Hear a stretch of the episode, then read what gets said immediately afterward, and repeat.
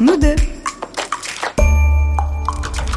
Toi, Nous deux. Moi, Nous deux. toi, et moi. Jamais sans toi, ni moi. Nous deux, nous deux, parce qu'à deux, c'est toujours mieux. Bonjour, je suis Marc Gonnet, je suis professeur associé à Sorbonne Université, mais aussi entrepreneur, dirigeant et cofondateur de ma startup. Jamais je n'aurais envisagé cette vie professionnelle, ni même réussi à survivre dans l'entrepreneuriat sans mes associés, Eric et Oliver. Et comme je suis sans doute pas le seul dans ce cas, dans cette série de podcasts, on va rencontrer des couples d'entrepreneurs. Alors bien sûr, l'entrepreneuriat, c'est d'abord un projet, une vision, mais on avance rarement, voire jamais tout seul. Il faut trouver un ou une alter ego pour donner toutes les chances au projet que l'on porte, et dans ce cas-là, on ne dit plus je, on dit nous deux. On commence cette série de podcasts avec les cofondateurs de Magellan, une application de podcast très innovante, Mathieu Gallet et Arthur Perticose, et le mieux, c'est de laisser se présenter eux-mêmes. Mathieu, si vous deviez présenter Arthur, comment est-ce que vous le présenteriez? C'est mon associé. C'est la première euh, présentation euh, que je peux dire et c'est la personne avec qui j'échange le plus tous les jours. C'est la deuxième, ça c'est le quotidien. Et puis je pense que le troisième, c'est qu'on. Je dirais pas qu'on est amis parce que quand on est dans une, euh, affaire d'affaires ensemble, je fais la différence euh, entre l'amitié, qui est généralement totalement désintéressée, et euh, l'association où il y a un intérêt à être ensemble. Mais c'est une association qui est devenue effectivement une relation émotionnelle forcément, puisqu'on partage ensemble, on vit ensemble des émotions depuis trois ans, puisqu'on s'est rencontrés en mai 2018. Euh, Des émotions euh, joyeuses, des émotions moins joyeuses, des doutes et beaucoup en fait d'échanges. Et, et en fait, voilà, pour moi, Arthur, c'est la personne avec qui j'échange le plus tous les jours. Et c'est ça qui est fort entre nous. Qu'on soit d'accord, qu'on soit pas d'accord, en fait, on est souvent d'accord. Mais heureusement, de temps en temps, on n'est pas d'accord parce que c'est ça qui sert d'être à deux. Mais c'est vraiment l'échange. Ça peut surprendre qu'un entrepreneur plutôt jeune, parce que j'avais moins de 30 ans à l'époque, s'associe avec euh, l'ancien patron de Radio France et donc euh, une figure publique. Évidemment, c'est mon associé, mais surtout, c'est l'inverse de ce que les gens peuvent imaginer de lui préalablement au fait de le connaître. C'est-à-dire que euh, c'est quelqu'un qui est beaucoup dans l'échange, qui est hyper chaleureux, qui est en relation continue avec moi. C'est-à-dire que c'est quelqu'un avec qui je parle tous les jours. Et je pense qu'il y a très peu de demi-journées dans ma vie pendant lesquelles je ne lui parle pas. Et ça fait que ça permet de connaître une personne de manière très différente de l'image qu'on peut en avoir euh, par les articles de presse, par Twitter, par ce que, ce que l'on veut. Et c'est ça qui, qui est génial. Donc c'est à la fois un associé. Je, suis- assez d'accord sur le côté ami euh, et business euh, avec cette ambivalence de l'amitié, ce qui fait que c'est presque plus une relation. moi j'ai un petit frère et je vois plus la relation inversée, c'est-à-dire c'est un peu comme un grand frère, avec les chamailleries et les désaccords des grands frères, mais avec la connexion qui est que quoi qu'il en soit, on est dans le même bateau, comme une même famille. Et c'est ça que je trouve euh, hyper intéressant. Mais je pense que pour moi, la plus grosse découverte, ça a été euh, une personnalité qui est à rebours de ce qu'on peut imaginer, puisque évidemment, on a toujours le cliché du grand patron. Et en fait, euh, j'ai appris que les grands patrons étaient des hommes et des femmes comme les autres, grâce à Mathieu. Et je trouve que c'est un apprentissage qui est très rare. Et je pense que c'est quelque chose que les gens devraient intégrer quand ils jugent beaucoup de, de choses, de choix et autres. Mais en tout cas, pour moi le plus important, c'est ce que j'ai le plus dit, je pense, quand on m'a posé cette question. Alors on va parler de tous les moments importants de votre histoire à tous les deux, mais on va aussi parler, pour commencer, de ce qui s'est passé avant. Et euh, avant votre rencontre, est-ce que vous aviez déjà eu des histoires de cœur professionnelles, si j'ose dire? Moi, j'en ai eu avec les, patronnes euh, et les patrons, mais je dis les patronnes parce qu'en fait, quand j'ai commencé ma carrière euh, en 2000 euh, chez Pathé, euh, c'était une femme qui m'a recruté. Et quand j'ai continué chez Studio Canal, c'était aussi une femme qui m'a recruté. Donc moi, j'ai eu effectivement des, patronnes en début de, de carrière. Et en fait, je pense que moi, j'ai beaucoup aimé, euh, en fait, comme une éponge, euh, écouter, euh, observer, voilà, les, prises de décision notamment que, doivent prendre des, des managers. Et donc c'est une vie, moi j'ai une vie dans l'entreprise très tôt, puisque j'avais à peine fini mes études, que je bossais déjà en entreprise. Pour moi, ce qui est très nouveau avec l'entrepreneuriat, c'est de partir d'une feuille blanche, euh, d'une idée, d'une volonté, d'intuition, d'un peu de coup de chance, j'allais dire autre chose, et, voilà, et de, de partir d'une feuille blanche. Euh, donc moi, j'ai eu une vie avant qui était une vie de où je m'insérais dans, comme un rouage dans un ensemble qui préexistait, ou après quand je me suis retrouvé euh, assez jeune, puisque j'avais 33 ans quand j'ai présidé euh, l'INA, euh, face à une situation qu'il fallait euh, transformer, faire évoluer, et moi j'aimais beaucoup ça. Et vous Arthur, vous veniez d'où avant votre rencontre? Alors moi j'ai commencé euh, étudiant, donc j'étais étudiant au CELSA, Université Paris-Sorbonne, et j'ai commencé à créer des sociétés à ce moment-là, donc j'ai créé ma première société à 20 ans. 21 ans. Euh, histoire euh, très simple, alors en tout cas très commune dans le monde des, des entrepreneurs et des startups. Euh, président du bureau des étudiants. J'organise donc des soirées pour les étudiants du CELSA. Je découvre que c'est un marché, que évidemment c'est n'importe quoi, et donc que potentiellement je peux faire quelque chose pour améliorer ça. Et je m'associe avec quelqu'un. Avec cette personne, justement, on décide derrière de d'arrêter ce projet pour lancer Wind, donc une société qui, euh, qui est au Next 40 et qui, euh, et qui est un logiciel de vente. Alors ça démarre pas logiciel de vente, mais ça évolue vers ça. Et c'est là une longue aventure de, six ans de relation qui l'entreprise a s'est maintenue alors qu'il y a eu euh, je suis parti pour des désaccords assez profonds, tant de, de valeurs que de vision d'entreprise de stratégie, on va dire. Et, euh, et d'ailleurs, la société existe encore. Mon ancien associé est toujours, je crois, à la tête de l'entreprise. Moi, j'ai quitté aussi la partie associée, donc j'ai revendu mes actions. Et en fait, ma vie n'est ponctué que, euh, pour l'instant, de création d'entreprise et donc d'association. Mon rêve, c'est de créer quelque chose qui change la vie des gens. C'est vraiment ça, c'est mon, mon rêve. C'est la raison d'être de pourquoi je suis entrepreneur et pas autre chose, où je gagnerai quatre fois mon salaire et euh, j'aurai une vie bien plus euh, tranquille et des nuits euh, plus longues. Mais je crois qu'en fait, ça, j'ai envie de le vivre avec quelqu'un ou avec plusieurs personnes. Et bien sûr, il y a les équipes, mais la relation qu'on peut avoir avec Mathieu, ça n'a rien à voir et c'est vraiment gagner ensemble ou j'allais dire échouer, mais en fait non, ou apprendre ensemble. Et ça, je pense que c'est une, euh, une relation qui est tellement particulière. Alors, je pense que c'est plus une découverte pour Mathieu maintenant, mais c'est tellement fort et c'est tellement intéressant que ça crée des liens à vie, que ce soit de l'amitié ou de l'inimitié. On pourra revenir sur la question de mes précédentes euh, relations euh, entrepreneuriales et, d'associés, puisque moi j'en ai connu une où justement ça s'est mal fini. Mais ça s'est mal fini aussi parce que la puissance de la relation qui se crée est tellement forte que en fait, ça ne peut que très bien finir ou que très mal finir. Je crois que c'est relativement peu possible d'avoir une fin euh, neutre. Justement, vous, votre précédente expérience professionnelle, votre précédente histoire de, de cœur professionnel, elle a mal fini alors, pas la toute dernière, puisque j'ai eu euh, un autre associé euh, sur un autre projet entre-temps, mais ma plus grosse aventure, euh, c'est une société qui s'appelle Wind, qui est au Next 40, donc euh, qui est censée être parmi les 40 plus grosses boîtes euh, françaises. Enfin bon, après, il y a beaucoup de communication là-dedans, mais en tout cas, elle est connue pour ça. Et ça a été une association de, je pense, 6 ans avec quelqu'un. Donc c'est 6 ans de quotidien, matin, midi, soir. En plus, j'étais plus jeune, on était tous les deux plus jeunes, donc il y avait ce côté très fraternel, mais très très très proche et une forme de permanence euh, du, geste qui faisait qu'il y avait il y avait une proximité qui était presque trop importante. Je pense que d'ailleurs ça a influé aussi sur la manière dont je gère la proximité euh, avec Mathieu au service de l'association et au service du projet. Parce que c'est, comme je le disais, c'est tellement intense que ça peut aussi mal finir. Et d'ailleurs, la grande partie des gens que je connais qui se sont associés, ça a mal fini. Euh, j'en connais plus pour lesquels, à la fin, il y a eu une inimitié que une relation qui a duré. Est-ce qu'on pourrait dire que c'est un peu comme les couples? Finalement, c'est très rare les couples qui se rencontrent très très très très tôt et qui durent longtemps. Il faut avoir quelques expériences pour savoir euh, faire couple. Je, je pense qu'il y a plus de succès dans les associations euh, d'entrepreneurs quand même, parce qu'il y a très peu de couples qui fonctionnent euh, durablement, très durablement, en tout cas plus maintenant. Mais oui, c'est assez proche. Ce qu'il y a de commun est presque plus fort, je trouve. Alors préalablement aux enfants, mais c'est plus simple de finir un couple, de finir une relation, que euh, de finir une relation d'association pour des raisons très simples, c'est qu'il y a un truc qui s'appelle le pacte d'actionnaire et qui est beaucoup plus puissant que n'importe quel contrat de mariage. C'est quoi un pacte d'actionnaire? Un pacte d'actionnaire, c'est un, un, document, un contrat, qui régit les relations entre tous les associés, et donc y compris entre euh, les fondateurs et fondatrices d'entreprise, et ce sont euh, les règles du jeu. Qui a le droit de faire quoi? Quelles sont les punitions en cas de débordement?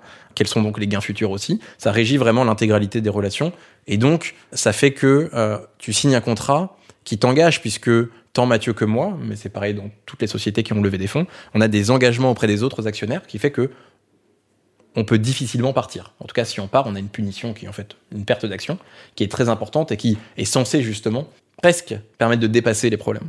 Et je crois que la vraie force du pacte d'actionnaires, au-delà des règles que ça donne, c'est que je pense que c'est un peu le, dernier bastion pour euh, se poser autour euh, d'une table et se dire bon, voilà le problème qu'on a, voilà comment on pourrait le régler et trouver une solution.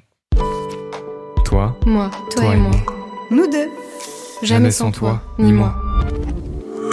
Alors maintenant, on va parler de ce moment important qui est votre rencontre. Euh, Dans, dans, dans la vie amoureuse, euh, ou dans la vie, on peut se rencontrer de plein de manières. Vous, vous êtes rencontrés comment, tout bêtement? Alors pas sur Tinder. Euh, on s'est rencontré par un, un ami commun qui est devenu euh, un investisseur euh, de Magellan que moi je connais depuis une bonne quinzaine d'années et Arthur je crois depuis une dizaine d'années, euh, pas loin. Euh, voilà, donc tout très simplement, euh, moi je rentrais des États-Unis avec cette idée de créer une plateforme pour euh, retrouver euh, euh, les podcasts qu'on avait du mal à, à trouver, à découvrir, et puis avec toujours cette idée de se dire que ce qui compte quand même quand on est dans les contenus, c'est d'être producteur et de détenir la propriété de ces contenus. Donc euh, voilà, et en discutant avec cet ami, il m'a dit mais tu devrais rencontrer quelqu'un qui peut t'aider euh, sur ton projet. Ce quelqu'un, c'était c'était Arthur. De mon côté, puisqu'évidemment, euh, il y a deux, y a toujours deux versions à l'histoire d'une rencontre. Cet ami commun savait que je cherchais un projet, en tout cas que j'avais envie de monter un nouveau projet. J'avais à la fois des idées, mais aussi j'étais à l'écoute d'autres d'autres idées. Et il savait que j'étais dans une situation un petit peu particulière. Quand j'ai quitté Wind, j'avais 26 ans. Et mon dernier poste, ça avait été d'être directeur général de 125 personnes. Ce qui fait que j'étais inemployable en France.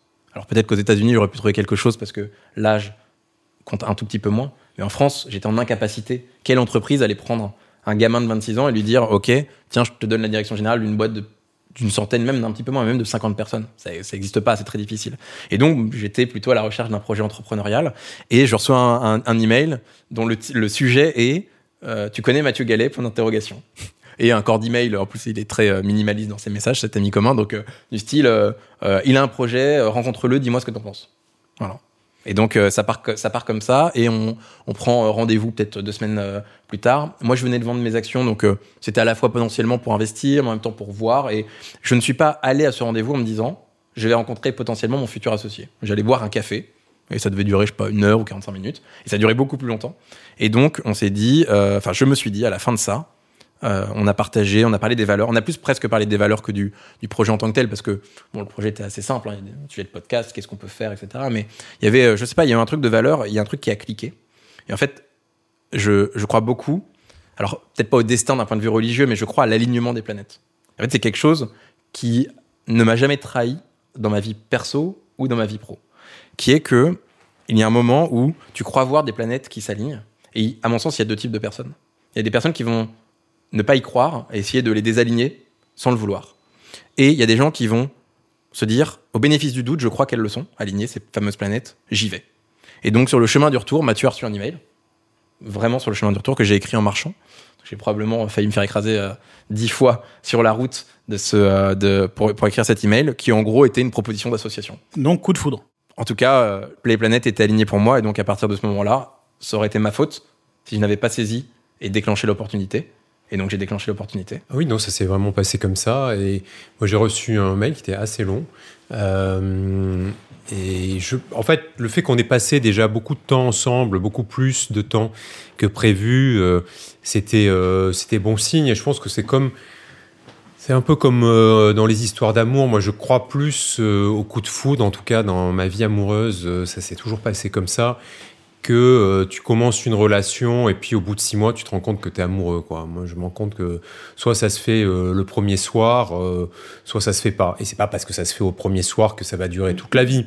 Mais finalement, dans cette, dans cette affaire de de- planète, je crois que ça arrivait à un bon moment pour l'un comme pour l'autre. Je pense qu'on avait tous les deux des choses à se prouver.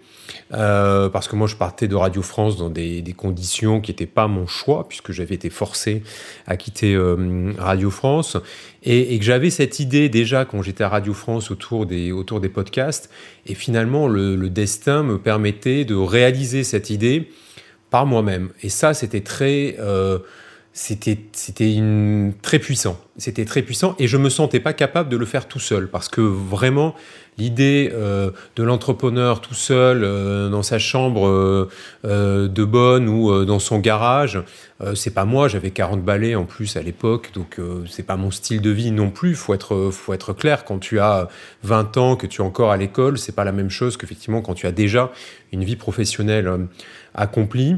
Et c'est vrai que la rencontre avec, avec Arthur a, a correspondu à, à, ce moment, je pense, pour l'un comme pour l'autre. On avait euh, une volonté, je pense, de, de prouver, de se prouver euh, des choses. On avait, je pense, un, rapport assez sain aussi à, à, à, ce, à cette question, j'ai envie de dire, de l'argent. Je pense que c'est pas du tout ce qui nous a motivé à aucun moment. Ah, sinon, je pense qu'on aurait fait autre chose. Non, mais, mais, même quand on a parlé, parce que beaucoup de gens disent Ah, mais Magellan, ils ont levé beaucoup d'argent et tout ça. Donc après, on se dit Oui, parce que Mathieu Gallet, il a un carnet d'adresses épais, machin et tout. Enfin, les gens ne se rendent pas compte les semaines qu'on a passées à lever cet argent et euh, le nombre de fois où on sortait de rendez-vous, on était euh, quand même un peu down parce que euh, voilà, on n'avait pas réussi à se faire comprendre ou parce qu'en face, la personne ne comprenait pas. Enfin, en tout cas, ça ne se faisait pas. Il y a les fois, effectivement, on rentrait de rendez-vous et ça s'était vraiment très bien passé parce que je pense que les gens avaient compris notre, notre projet et nous faisait, euh, et nous faisait confiance. Donc on était dans ce, dans ce moment, l'un et l'autre, euh, qui, euh, qui nous mettait alignés, en tout cas pour, pour cette association. Et c'est pour ça que ça s'est fait très naturellement. Mais est-ce qu'à un moment, l'un ou l'autre, vous vous êtes dit que vous, ce coup de foudre-là, il venait pour les mauvaises raisons? Enfin, concrètement, Mathieu, vous, vous étiez quand même très médiatisé avec une grosse notoriété. Et Arthur avait l'image d'un très jeune entrepreneur avec du succès.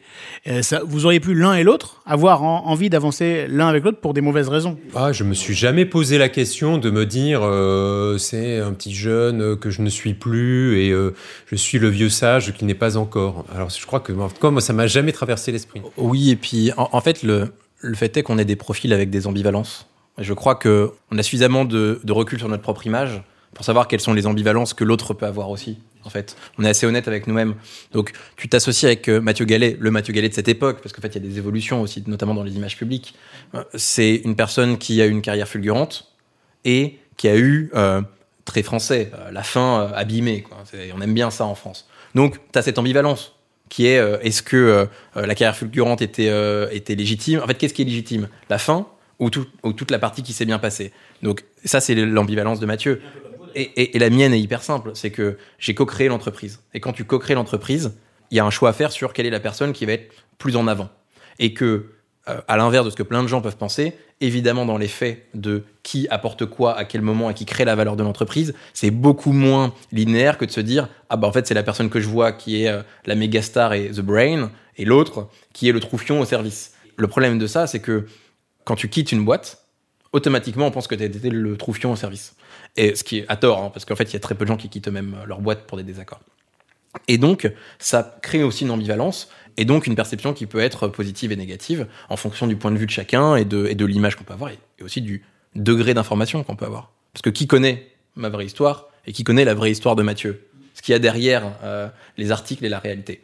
Et, donc, je pense que ça, ce recul sur nous, euh, nous a permis de, euh, je pense, pas trop se poser la question, et honnêtement, je pense avoir, en tout cas de mon côté, bien compris les avantages de la médiatisation de Mathieu, mais aussi les inconvénients que ça pouvait représenter pour lui, comme pour l'entreprise, et comme pour moi de facto. Euh, mais, mais je pense que euh, on, est suffisamment. Euh, en fait, on a un petit peu de bouteille dans le business, on va dire de manière générale, pour comprendre que le verre est toujours à moitié plein et à moitié vide. Il y a toujours deux faces à une pièce, etc., etc. Je vais pas faire toutes les métaphores, mais que je pense que ça a aidé aussi à, à faire que, en tout cas, moi, j'ai pas senti de moment où il y a eu des mauvaises raisons. Il y a eu un projet.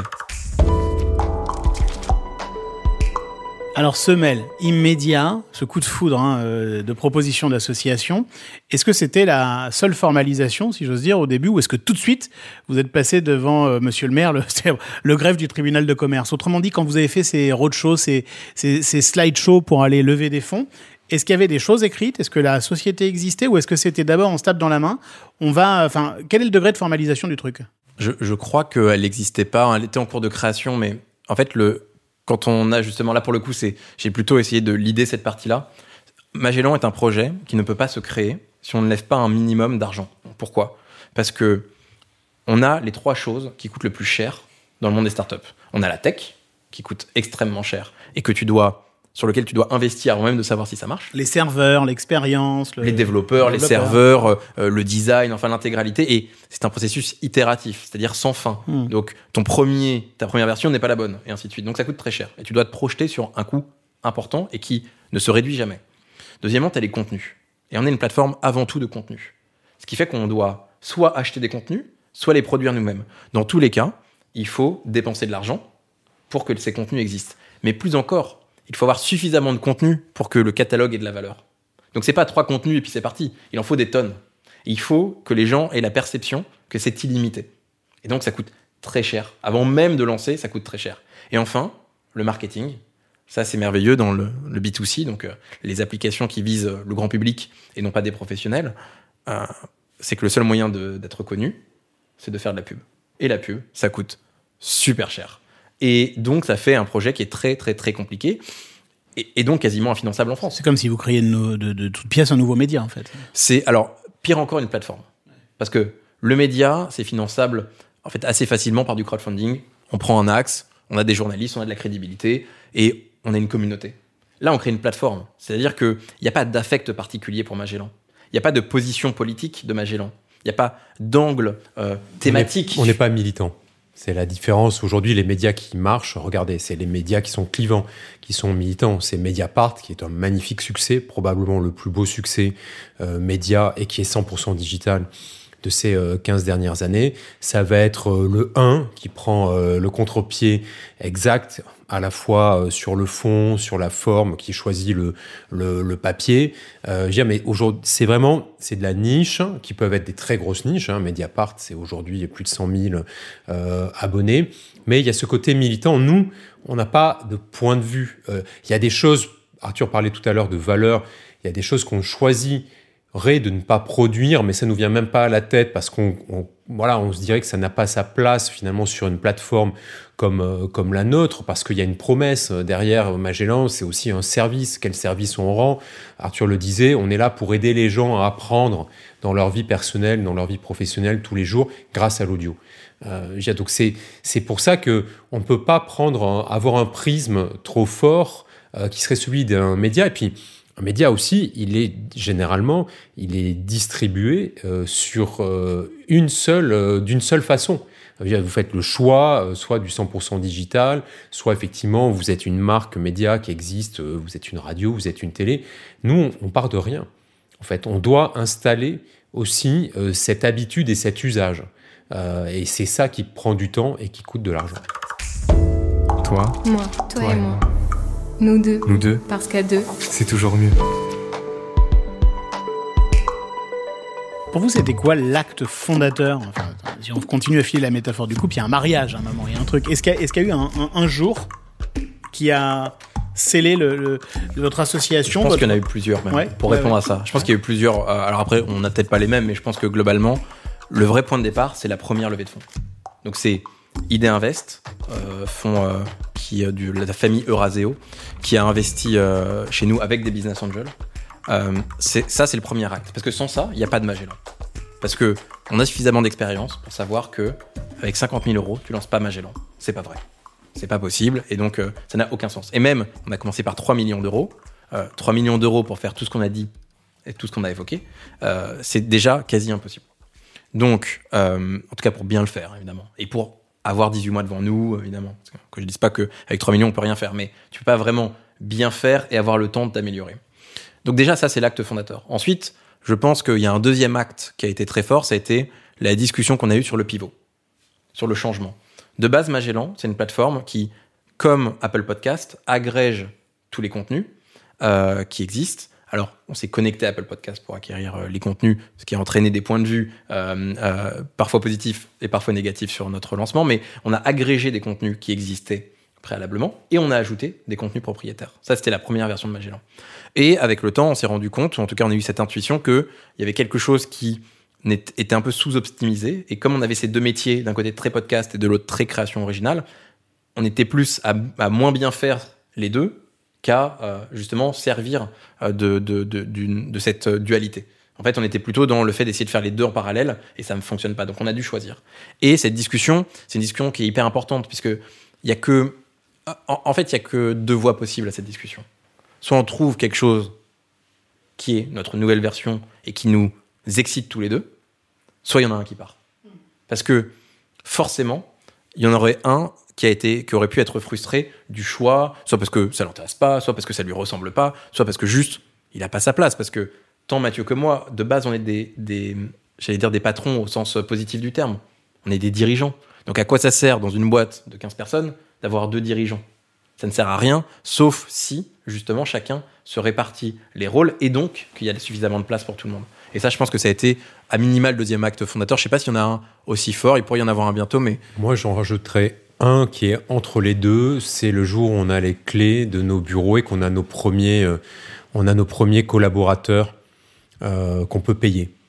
Euh, voilà, ça c'est c'est aussi un moment, le moment où on s'installe euh, dans nos bureaux. On est on n'est pas très nombreux, hein, on est euh, je sais pas 6 ou 7 Ça existe pour de vrai, quoi. Ouais, ça existe pour de C'est vrai. plus seulement des slides ou de l'argent sur un compte. Ouais, et on crée euh, nos propres studios qu'on monte euh, nous-mêmes. On est allé acheter euh, le matériel chez le roi Merlin à Sainte-Geneviève-des-Bois parce que c'était le seul, le roi Merlin. Mais ça de- s'est vraiment passé comme ça. Oui. Parce que moi, je me suis longtemps demandé cette image Non, sur les le- réseaux le- sociaux de Mathieu Gallet, l'ancien président de Radio France, qui colle de la mousse au, au mur. Enfin, si c'était Non, mais c'était de la c'est- com, quoi. c'est- Non, non, c'était vrai. On a loué un- une fourgonnette chez Hertz euh, à côté du bureau. On est allé un matin à Sainte-Geneviève-des-Bois parce que c'était le dernier où il y avait assez de plaques de placoplâtre pour pouvoir monter en région parisienne.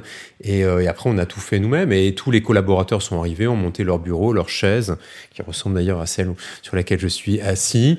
Euh, voilà, donc pour moi, c'est aussi un moment parce que tout d'un coup, ça devient humain, c'est notre projet, mais c'est autour du projet.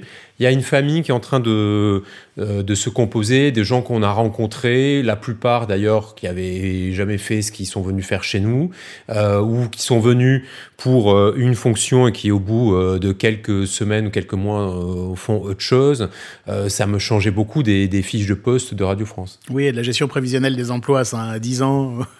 Bah, ce qui est sûr, c'est que, euh, on va dire que pour le coup, j'ai un peu jeté Mathieu dans le grand bain de notre très belle Startup Nation. C'est-à-dire que globalement, si tu veux un truc, euh, bah, il faut le faire en fait. C'est-à-dire que nous n'avions pas les moyens de créer un vrai studio. Est-ce que vous avez les moyens de faire une fête quand même pour fêter ça à un moment? Mais Même pas. Même pas. Bah, alors, vous avez on même a- pas fêté ça On aurait probablement dû le faire, mais en fait, on était en mode, euh, on était en mode commando pour sortir. On avait, on est quand même, on s'est rencontrés en mai 2018. Notre première version est sortie en juin 2019. Et il faut se rendre compte. Alors, euh, Marc, euh, tu, tu, vous, tu, euh, se, sais ce que ça veut dire, parce qu'en fait, c'est un travail titanesque de se mettre d'accord sur ce qu'on veut faire, lever des fonds, convaincre des gens. Il y a quand même des grandes vacances entre temps, donc euh, voilà. Août, ça n'existe pas. Donc euh, voilà. Euh, trouver des premiers talents, leur expliquer ce qu'on va faire, leur trouver un rôle qui les intéresse, avoir des bureaux, monter des studios, développer, créer des premiers contenus. Tout ça avec une boîte qui se crée, hein, donc et la mutuelle, et les contrats de travail, et le ménage. Et on a commencé, il n'y avait pas de femme de ménage. Les clés, ça a été un enfer pour nos premières équipes parce qu'il y avait un trousseau de clés pour 25 personnes. C'était, c'était n'importe quoi. Et en fait, les gens n'ont pas vu ça. Et d'ailleurs, c'est ce qui a été, je pense, le plus douloureux pour moi à la sortie de Magellan. C'est qu'en fait, on a été analysé comme le lancement de Salto, euh, alors qu'en fait, on était vraiment.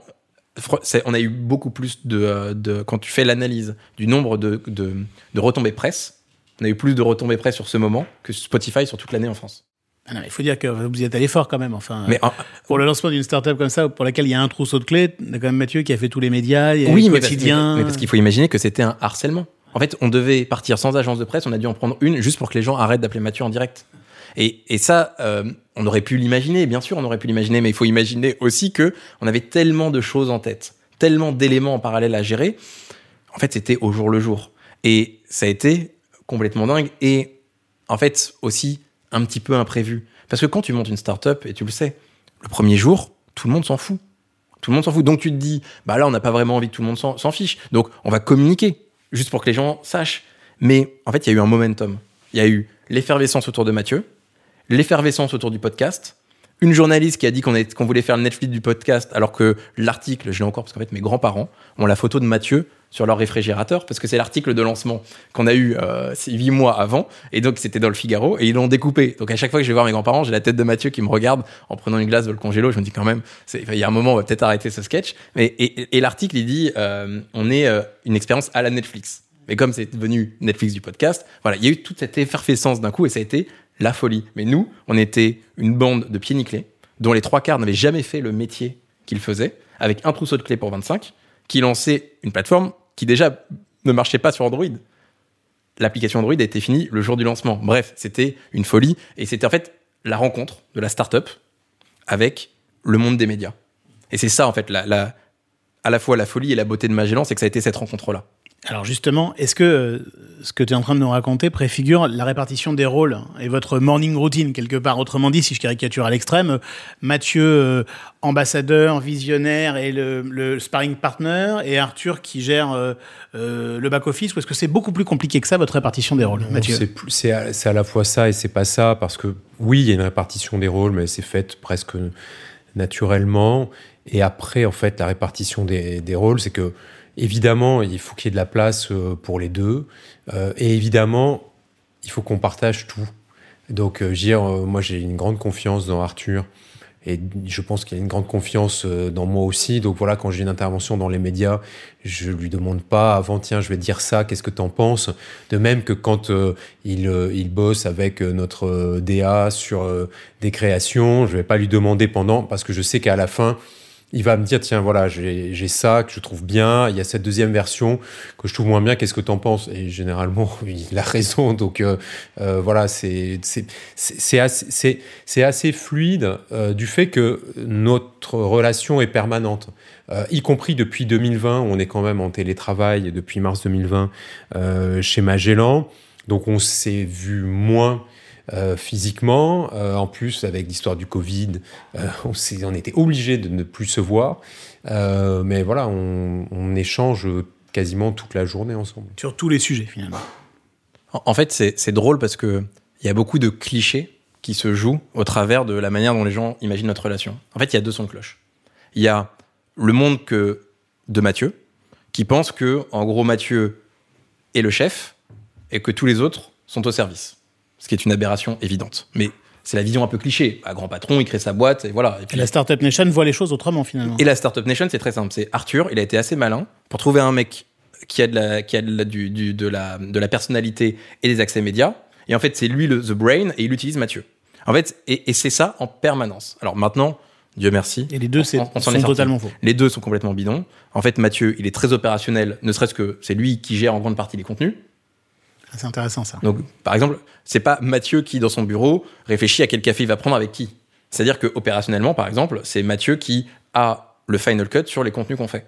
Moi, j'ai le final cut sur le produit et le marketing. Mais dans les réunions marketing, il y a Mathieu et moi. Dans les réunions euh, contenu, il y a Mathieu et moi. Et c'est quelque chose qui s'est fait évidemment avec le temps. Mais donc, un, je suis pas euh, quelqu'un qui ne peut pas prendre la parole parce que je la prends, ne serait-ce que parce qu'il y a des gens qui viennent à moi parce que c'est mon univers. Et en même temps, Mathieu n'est pas une personne qui n'est là que pour prendre la parole. Déjà, ce serait extrêmement pénible, je pense, pour lui. Et puis juste, c'est pas un perroquet à qui on a dit, euh, t'oublieras pas de dire, hein, on dit plus podcast, maintenant on dit création originale audio. Et lui, il va dire, bon bah voilà, maintenant on fait de la création originale audio. Non, c'est un peu plus profond que ça. Et tout se, se co-décide. Et c'est ça qui, je pense, euh, est, euh, est- est le plus intéressant. Et honnêtement, ça aurait été très chiant pour moi d'être euh, le mec caché qui utilise Mathieu. Ça aurait été, je pense, très frustrant. Et de l'autre côté, je pense que ça aurait été extrêmement insultant pour Mathieu. Et je pense que ça l'est d'ailleurs. Tous ces gens qui pensent que, euh, en gros, il faut rien et qui prend des cafés et qui l'attend. Et je sais qu'au début, euh, ces deux images un peu mêlées, du troufion et de celui qui, euh, qui, qui prend la parole, bah, je pense que c'était Le troufion et le danseur mondain. Ouais, c'était et c'était ça au début. Et en fait, je pense que dans l'histoire de Magellan, il y a aussi des éléments qui sont un peu fondateurs, qui est le moment où les gens ont compris en fait. Les gens ont compris que non, c'était pas une danseuse pour Mathieu, et non, euh, j'étais pas employé de Mathieu. Et en fait, c'était c'était quelque chose qui a pris du temps pour les autres, alors que ça s'est fait ultra naturellement, mais dès le premier jour pour nous, dès le premier jour. Euh, et c'est ça que les gens ont du mal à voir. Et c'est pour ça que c'est c'est cool de pouvoir faire euh, cette interview en duo. Mais par exemple, ça ne nous a jamais été proposé. Vous, ça vous paraît euh, évident, ceux qui pensaient ce, pro- ce programme, mais il n'y a aucun moment, on a été co-interviewé. C'est très rare. Et Et on les, l'a seuls- fait nous-mêmes. et les seules fois, On l'a fait nous-mêmes. Quand on a pivot, choisi de faire le pivot, pivot, ouais. on s'est dit on fait notre podcast. Et c'est arrivé à deux reprises. Quand on a décidé de le faire parce qu'on s'est rendu compte qu'on personne d'autre allait le faire, et quand Mathieu s'est dit, au fait, Arthur vient parce que je pense que c'est aussi important que tu puisses partager des choses. Mais si Mathieu décide pas ça, personne ne, ne nous fait venir. Moi, on m'invite tout seul, et Mathieu, on l'invite tout seul. Et c'est pas grave, c'est le jeu, hein, c'est normal. On va pas avoir 50 micros autour de la table. Mais je trouve que c'est ça qui est intéressant aussi dans le fait de penser le duo tel que ce podcast le fait. C'est qu'il y a, en fait, dans tous les duos que je connais, une finesse de la relation qui est tellement plus intéressante que l'image de ah il y a celui qui parle. Donc c'est le c'est le Steve Jobs hein, c'est le leader charismatique légendaire visionnaire euh, et euh, il y a l'autre. Et, et, et de l'autre côté euh, il n'y a pas euh, le seul qui sert à quelque chose c'est-à-dire celui qui fait qui est en gros aux opérations et euh, l'autre qui attend. Et, et en fait c'est ça qui est qui je pense intéressant et, et important même. Toi, Moi, toi, et moi. Nous deux. Jamais sans toi, ni moi. Alors moi, j'ai tendance à penser qu'une une association réussie, au sens de partenaire associé dans une boîte, c'est des gens qui sont très différents, très très différents, très complémentaires, mais qui ont exactement les mêmes valeurs. Est-ce que vous êtes d'accord avec ça ou pas? Oui, moi je suis d'accord avec ça et je pense que si vous avez écouté l'excellente masterclass de Benoît Grossman, donc euh, le managing partner d'Idinvest qui a, qui a l'idée l'investissement euh, chez nous et euh, avec qui on a fait une masterclass justement sur du point de vue d'un responsable VC, qu'est-ce qu'est-ce qui fait la- le succès ou l'insuccès, parce qu'il y a beaucoup plus d'insuccès que de succès euh, des, euh, des startups. Et, Benoît, il doit voir 2000 euh, dossiers environ par an, et ils en financent euh, une vingtaine. Il le dit dans, dans son programme, sur Magellan, je fais un peu de pub au passage. En fait, si ça marche, et surtout si ça marche pas, généralement le problème vient de la relation entre les fondateurs. Euh, et lui il le dit. Moi, entre un excellent projet et une équipe de fondateurs moyenne, ou un projet moyen et une excellente équipe de fondateurs, je choisis toujours la deuxième solution parce que effectivement, ce qui compte, c'est l'humain et c'est la qualité de la relation humaine. Et pour avoir cette qualité, pour avoir cette fluidité dans des moments qui sont toujours compliqués, parce que même quand ça marche très bien une startup, là, vous voyez les dernières levées de fonds, on- ça devient des chiffres astronomiques. C'est-à-dire qu'il y a un an, quand une startup levait 100 millions, 150 millions, euh, ça faisait euh, la une des échos. Maintenant, il faut commencer à lever 500 millions pour qu'on soit en, tiers de bas de page euh, pour dire. Donc, j'imagine quand on est dans une hyper croissance comme ces entreprises-là où vous devez euh, recruter des milliers de collaborateurs euh, dans les 12 à 18 mois euh, qui viennent, la pression que euh, vous avez, euh, c'est aussi, au moins aussi fort que quand bah, votre produit, vous devez le réorienter parce que tout d'un coup, bah, voilà, vous avez un concurrent euh, qui est arrivé. Re- Regardez Criteo, le succès de Criteo. On leur a fait, voilà, ils ont dû se réinventer très très vite. Euh, parce qu'effectivement, quand tu as Apple qui prend des décisions aussi, euh, aussi importantes euh, que celles qu'ils ont prises, euh, c'est très difficile pour, pour une boîte comme ça. Donc, je pense que le fait d'être à deux et d'être d'être aligné, d'être de cette fluidité aussi, c'est hyper essentiel dans les bons et les mauvais moments de la vie d'une entreprise. Alors, c'est quoi vos valeurs communes? Et c'est quoi les grosses différences entre vous? Bah, première différence, c'est que moi, je regarde plus Twitch que la télévision et je crois pas que Mathieu soit un grand fan des jeux vidéo. Je suis pas sûr qu'il écoute Booba non plus tous les jours, alors que moi, j'adore Booba. Euh, il a, il tellement raison. mais je, je sais pas, c'est- un point de vue euh, au CELSA, euh, euh, Université Sorbonne. Euh, J'ai fait un mémoire sur le rap qui a été très bien accueilli parce que j'ai eu mention très bien. Donc, euh, donc Ok. bon, euh, quand même, il y a des choses à dire. Lutter. Euh, mais bon. Euh, et puis, vous savez, le CELSA, c'est- ils sont rigoureux sur les notes, hein, donc ça veut dire quelque chose. C'est pas offert. Bref, je pense que, en fait, on n'a pas les mêmes goûts culturels. En fait, c'est même pas qu'on a. En fait, ce serait faux de dire qu'on n'a pas les mêmes goûts. C'est que on a tous les deux l'ouverture d'esprit pour comprendre pourquoi l'autre aime ce qu'il aime. Mais c'est vrai que nos orientations immédiates, c'est-à-dire que si on a une heure à tuer, je suis pas sûr qu'on fasse exactement la même chose ou qu'on regarde, écoute, lise exactement la même chose. Mais déjà, ça, c'est un point de différenciation, mais qui, en fait, est le point de différenciation ultime. C'est qu'en fait, on n'a pas la même vie, tout simplement. Et Dieu merci. Mais c'est ça qui est génial. Euh, donc ça, je pense que c'est le plus gros point de différence. Et sur l'alignement, je pense que euh, déjà, il y a des valeurs qui sont hyper importantes. Je crois que on, est honnête et qu'on se dit les choses. Et je pense que ça, c'est un point commun. Euh, on se les dit pas de la même manière, mais on se, in fine, on se dit les choses. Et ça, c'est, je pense. Il n'y a pas de non-dit. Je crois pas qu'il y ait de non-dit, ou s'il y en a, ça dure pas très longtemps. Euh, et je pense que ça, c'est important. Ensuite, euh, je crois qu'on croit tous les deux au pouvoir de l'équipe. C'est que, en fait, euh, tout seul, on fait rien. Moi, je l'ai appris dans les boîtes que j'ai créées. Mathieu l'a appris en étant patron de, grosses boîtes où euh, tout seul, euh, tu changes pas euh, l'INA ou Radio France où tu juste, tu peux décider ce que tu veux, mais s'ils veulent pas en dessous, il se passe rien. Donc, ça, ça force, je crois, sur la partie équipe. Et enfin, le dernier point, Mathieu l'a déjà évoqué, mais c'est un rapport à l'argent. Et en fait, c'est très important, le rapport à l'argent, et on sous-estime à quel point c'est important. Un jour, on s'est réveillé et on avait des cartes bleues qui avaient un accès à plusieurs millions d'euros. Tout simplement. Millions d'euros qui appartenaient à l'entreprise et qui étaient destinés uniquement à l'intérêt supérieur de l'entreprise et à mettre en œuvre ce qu'il fallait mettre en œuvre. Et puis en plus, c'est un sablier qui ne fait que s'écouler. hein, donc c'est particulièrement important. Mais il faut se rendre compte qu'il il y a des, euh, plein de gens, des gamins, alors c'est pas le cas de Mathieu, mais des gamins de 20 ans, qui ont des cartes bleues, qui ont un accès à 10 millions d'euros. Alors que eux, potentiellement, n'en ont jamais eu de l'argent. C'est-à-dire même pas euh, 5000 euros sur un compte. Et je crois que le rapport à l'argent est quelque chose d'extrêmement important parce que ça, au-delà de, de l'usage de cette carte bleue, il y a la manière dont on va choisir nos investissements et notre rapport à nos actionnaires. Est-ce que on leur euh, doit tout parce qu'ils nous ont financés? Non. Ils ont fait des choix business. Donc on ne doit pas non plus se mettre la pression de, de, comment dire de, du fait qu'ils nous ont confié de l'argent et que c'est toute leur vie, etc. Non, c'est aussi leur choix et on ne doit pas nous se punir de ce choix quoi qu'il en soit. Mais en même temps, on ne doit pas être déconnecté en disant de toute façon on s'en fout, ils sont riches. Et ça, je crois que seul le, le rapport à l'argent permet de bien gérer ça. Et je suis content d'ailleurs de voir que euh, les gens que j'ai pu croiser et, que, euh, et qui ont beaucoup levé des fonds euh, plus tard sont en fait des gens qui ont toujours eu un rapport relativement sain à l'argent et qui n'ont pas trop fait n'importe quoi. Et je pense que c'est important parce qu'il y a beaucoup de boîtes sur lesquelles ça, ça part en cacahuète au moment où il y a des levées de fonds intéressantes. Mais par exemple, euh, moi je trouve qu'il y a un truc important entre associés, c'est aussi le rapport aux salariés et à l'équipe. Parce que parfois, il y a des gens qu'on recrute, ça marche pas ou euh, ça le fait pas. Il faut se demander dans ces cas-là comment est-ce qu'on agit, comment est-ce que. Il faut avoir la même vision peut-être aussi de ça. Est-ce que c'est un sujet qu'il y a eu par exemple entre vous euh, ou est-ce que parfois il y a des désaccords aussi entre vous?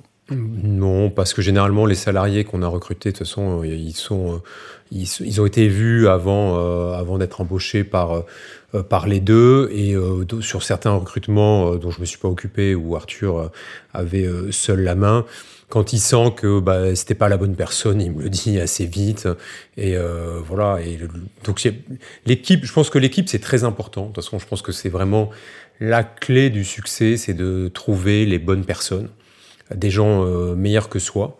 Moi, ça a toujours été vraiment un principe euh, de leadership, c'est que je pense que le, le- le leader, c'est celui qui va euh, trouver euh, et sentir en fait quelles sont les personnes qui qui vont être meilleures que, que lui et, qui, et que lui va permettre de faire grandir, de rendre meilleur.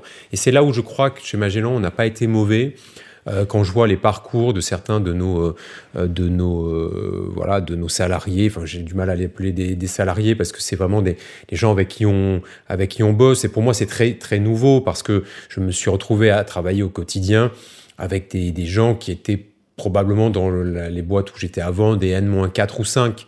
Euh, J'étais très jeune, sortant de l'école, ou à, à peine plus vieux.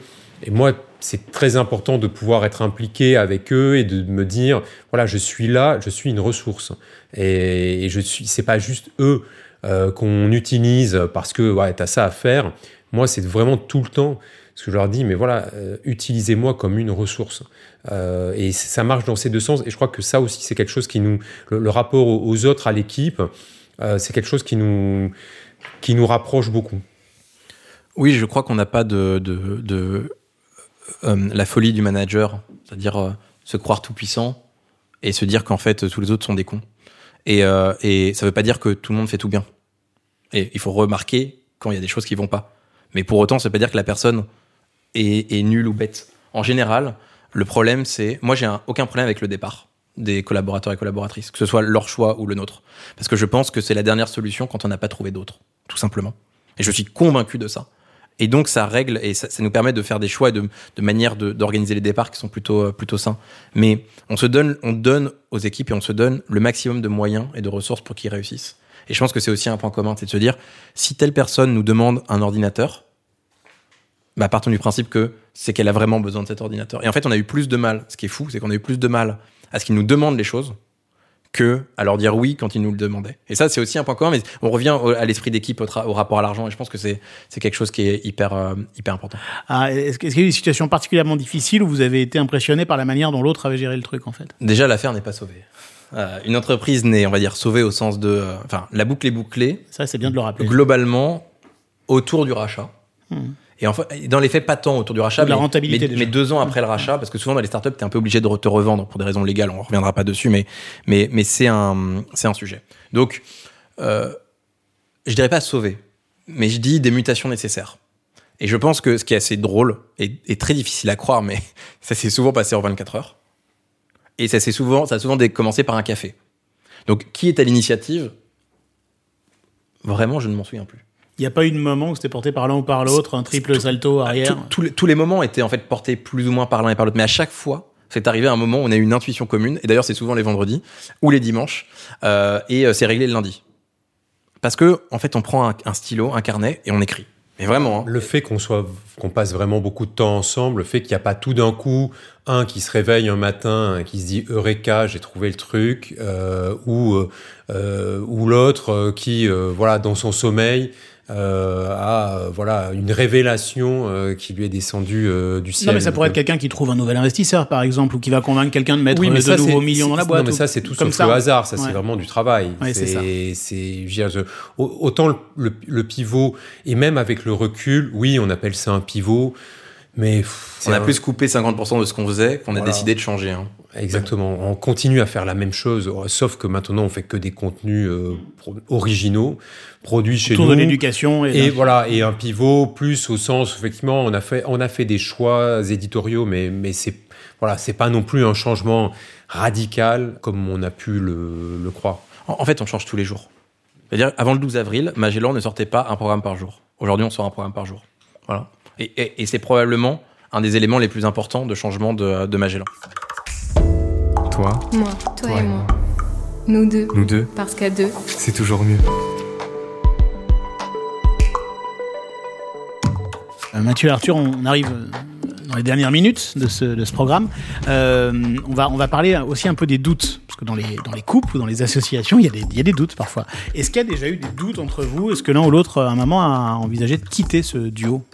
Alors des doutes, il y en a tout le temps sur, euh, sur ton marché, parce qu'en fait, on est sur quelque chose qui est, euh, qui est mouvant. Euh, qui aurait pu penser il y a ne serait-ce que deux mois que Apple Podcast permettrait à des créateurs de pouvoir euh, s'abonner avec une offre payante via Apple Podcast. Euh, on l'a découvert, euh, je me rappelle très bien, on, a, on a échangé sur WhatsApp jusqu'à 1h du matin avec Arthur après l'annonce qui a été faite au mois d'avril d'Apple. Donc oui, ça bouge tout le temps, donc en fait, il faut avoir ce doute constructif, ce doute comme Montaigne, effectivement, appelle à douter, ou, ou le doute cartésien je pense dont je suis, c'est je doute dont je suis. Donc ça, je pense que on a ce, on a ce l'un et l'autre. C'est aussi dans notre nature. Alors peut-être des moments plus positifs chez l'un ou chez l'autre, mais voilà, on a, on a des humeurs aussi. Après, le doute sur, euh, sur l'entreprise, euh, moi, j'en ai pas eu depuis, euh, depuis trois ans, dans le sens où, bien sûr qu'elle doit changer tout le temps, comme je le dis, mais le fait que ce soit notre projet et qu'on va faire en sorte que vraiment ce projet ait la plus belle histoire possible. Et il y a plusieurs formes d'histoire qui peuvent être sur ce projet. Ça, effectivement, j'en ai, euh, ai jamais douté. En, fait, dans notre, dans notre projet, il y a quelque chose qui est assez simple. On cherche ce qu'on appelle le product market fit. Alors, le product market fit, c'est une théorie très euh, startup nation qui euh, est juste un alignement entre un produit et son marché. Et c'est juste le moment où ce que tu fais, ça sert suffisamment à suffisamment de gens pour que ça ait le mérite d'exister. Et ça, c'est quelque chose qui est relativement binaire, parce que tu le vois dans les chiffres. Et la vérité, Booba dit, les hommes mentent, mais pas les chiffres. Et euh, lui, il parle de ses ventes de CD et de l'argent qu'il gagne. Moi, je parle des datas qui sont toute la journée sur nos écrans et qui nous disent est-ce que ça monte ou est-ce que ça descend? En usage, en paiement, en tout. Et tu sais quand tu as le truc. Et donc, tu sais quand tu ne l'as pas. Et le doute doit être permanent parce que tant que tu l'as pas, tu dois chercher, chercher, chercher, chercher. Et ensuite, sur les doutes, euh, moi j'ai jamais eu de velléité de départ, mais fort de mon expérience passée, j'ai toujours intégré le départ comme une potentialité, mais pas une menace, comme une potentialité positive pour la boîte, à un moment où je ne serai pas la bonne personne au bon endroit. Et je pense que ça, c'est hyper important. Je suis content de l'avoir appris très jeune, euh, parce qu'en fait, ça me permet d'être extrêmement relax sur ma place. Alors qu'on a des mandats et que, bon, on a une grande partie du capital, mais on pourrait chacun se mettre d'accord avec les autres associés pour virer l'autre. C'est mécaniquement faisable. Mais en fait, euh, on doit avoir un rôle et une utilité. Et moi, je sais que j'ai déjà dit à Mathieu, est-ce que euh, si on fait ce choix-là, bah, je pense que je n'aurais pas d'intérêt et je ne servirai pas l'entreprise. Et donc dans ce cas-là, il faut partir. Et partir, c'est pas dire vendre tes actions, le bas de combat, c'est le bazar, etc. Non, c'est juste de dire, mais nous avons un salaire chacun. Et donc c'est de l'argent dépensé. Et donc ça a de la valeur. Et on revient au rapport à l'argent. Et donc est-ce que cet argent, il est bien dépensé sur soi? Et en fait, euh, je pense qu'on devrait tous se poser la question au moins tous les six mois mais même de manière générale euh, en tant que collaborateur ou collaboratrice et a fortiori en tant que, euh, que, que responsable et, dirigeant d'une entreprise. Certaines personnes qui disent que dans les couples, on pourrait se demander aussi très régulièrement si, euh, enfin voilà, là, il n'y a rien de pire que la routine et de pas se poser ces questions. Mais, je ne crois pas que ça se joue tant dans la relation l'un à l'autre que dans la relation avec la boîte et l'intégralité de la boîte. Et donc, les actionnaires, les collaborateurs, les collaboratrices, le sens, le pourquoi on fait les choses qu'est-ce qu'on apporte aux gens C'est très opérationnel. En fait, c'est vraiment une question qui est, qui est pas une question de, de philosophie, c'est une question vraiment très concrète, de façon opérationnelle. Comme on dit, est-ce que euh, on cherche d'avoir les meilleurs pour, euh, euh pour euh, remplir les fonctions euh, dont l'entreprise a besoin? Alors quand tu es une startup, c'est toujours un peu frustrant parce que tu peux pas te payer forcément toujours les meilleurs. Donc c'est pour ça qu'on doit avoir aussi un peu de flair pour aller trouver des, des personnes dont on sent qu'elles vont pouvoir s'épanouir chez nous et qu'elles vont devenir un expert, une experte euh, dans, euh, dans ce domaine. Mais ça vaut effectivement pour les dirigeants aussi. Quel, quel est le, quels, sont les, les, quels sont les besoins de l'entreprise à un moment donné? Et en fait, dans l'histoire d'une entreprise, on a besoin de plus ou moins tel profil à tel moment. Dernière question, est-ce que justement dans la vie de Magellan aujourd'hui, ce duo, il pourrait devenir un trio? Je pense qu'il est beaucoup plus qu'un trio parce qu'en fait, on partage avec l'intégralité des actionnaires et l'intégralité des collaborateurs en place à un instant. Bien sûr, mais ça, c'est un peu la langue de bois parce que c'est pas, vraiment. C'est pas. Non, les parties prenantes. pas vraiment. les parties prenantes, elles sont, elles sont larges. C'est à la fois évidemment les actionnaires, c'est euh, les deux fondateurs, mais c'est aussi l'équipe. On est quand même une petite équipe d'une vingtaine de personnes.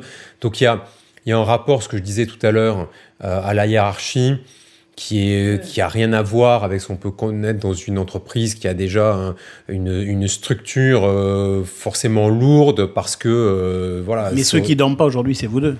Moi, je, je, pense que ceux qui sont très impliqués dans le projet dorment, enfin autant que nous. Après, je pense que en fait, on, dort quand même bien.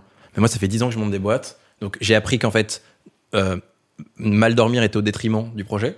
Donc en fait, ça force les choses. Je pense que Mathieu en a connu d'autres aussi. Donc il y a des moments où oui, sur quelques semaines, on a des, des éléments un peu euh, les moments euh, clutch comme on dit dans le sport, c'est-à-dire les moments euh, les momentum, le truc où soit ça part à droite, soit ça part à gauche et à droite ou à gauche au choix, il y a la fin du projet. Mais à part ça, de toute façon, on prend nos décisions, on les assume. Mais par contre, je pense que tout le monde est un peu co-décideur parce que dans une entreprise, si les gens ne sont pas d'accord, ils sous-performent quoi qu'il arrive. Donc si tu n'arrives pas à motiver tes équipes c'est pas possible. Et si par ailleurs tu motives pas tes actionnaires, ils refinancent pas l'entreprise. Et comme une start-up par essence n'est pas rentable, bah, le refinancement est un sujet. Et donc c'est un élément qui fait que les actionnaires ont forcément leur mot à dire. Et ça fait déjà tout ça accumulé, déjà presque une cinquantaine de personnes à convaincre. Donc si tu n'arrives pas à les convaincre eux, ça va être difficile de convaincre le grand public de l'intérêt de ce que tu veux faire et de ton projet à, à 3 ans. Merci beaucoup à tous les deux. Merci beaucoup d'être venus là aujourd'hui. Merci à vous. Merci beaucoup.